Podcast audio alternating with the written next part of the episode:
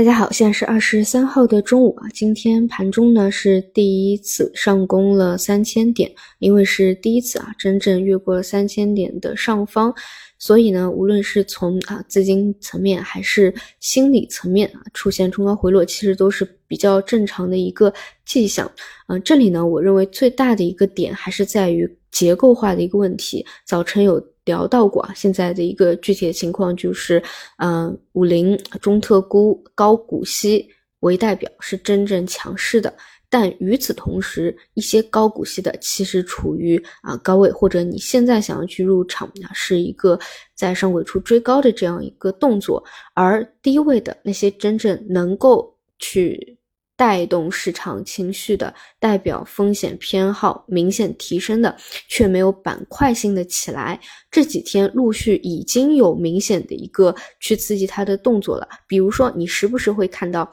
券商、白酒及其他的消费类的啊都会有表现，但是呢，你就会发现就是资金啊去打它的一个力度还不够，就它不是一个板块性的。甚至可能拉起一只个股啊，封板的这样的一个意愿也是犹犹豫豫啊，并不是果断。同时呢，嗯，我们就拿这个比较常规的啊，大家比较熟悉的券商板块来举例。为什么券商板块那么多人愿意去聊它？就是因为它的这个特点啊，特色实在是比较的鲜明啊。具体其实就是看第一天、第二天的一个成交量啊，比如说第券商。第一天能不能够达到四百亿以上啊？第二天涨停的个股家数，第三天大盘股啊，就是中兴啊、啊东方财富啊，能不能够有表现？其实是比较有规律特色的。那如果说一二三啊都非常的达到大家期待中的这样一个普遍的一个标准啊，那这是一个很强有力的信号。一代表市场。可能会发生一定的转折变化。二啊，风险偏好极度提高了。三，资金会蔓延到其他啊，处于现在低位的啊，完全低位低估的一线、二三线蓝筹啊。只是说，你看这两天啊，明显在这样的一个关口处是犹豫的，就是是在等，就是对于我们就是小散户来说啊，真的就是等市场大资金给到的一个一个信号啊，这个是跟。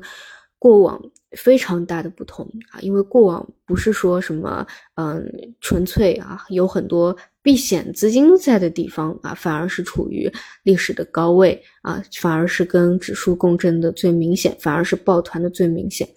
啊，所以这一点就是我觉得，如果是这还想啊，市场继续往下一个阶段进攻，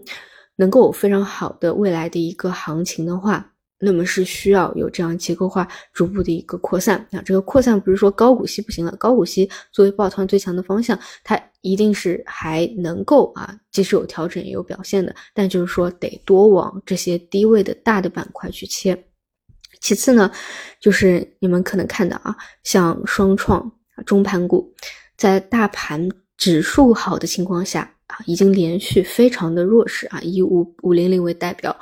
啊，连续盘整了五到六个交易日了，就两根阳线就就就休止了啊，就就是在盘啊，甚至呢之前那个啊上影线啊强力的这个冲高回落啊，到现在都是完全没有去挑战它的啊，这个有就是主要还是受制于本身这个下跌通道还是比较顽固的，现在根本不能够得出可能会发生反转的这样任何的一个结论来，所以我个人是觉得后面。嗯，有表现，市场也是高度的结构化吧，主要还是能够跟随市场资金图形去站好队。好的，那么这个就是今天上午的一些情况，那我们就收盘再见。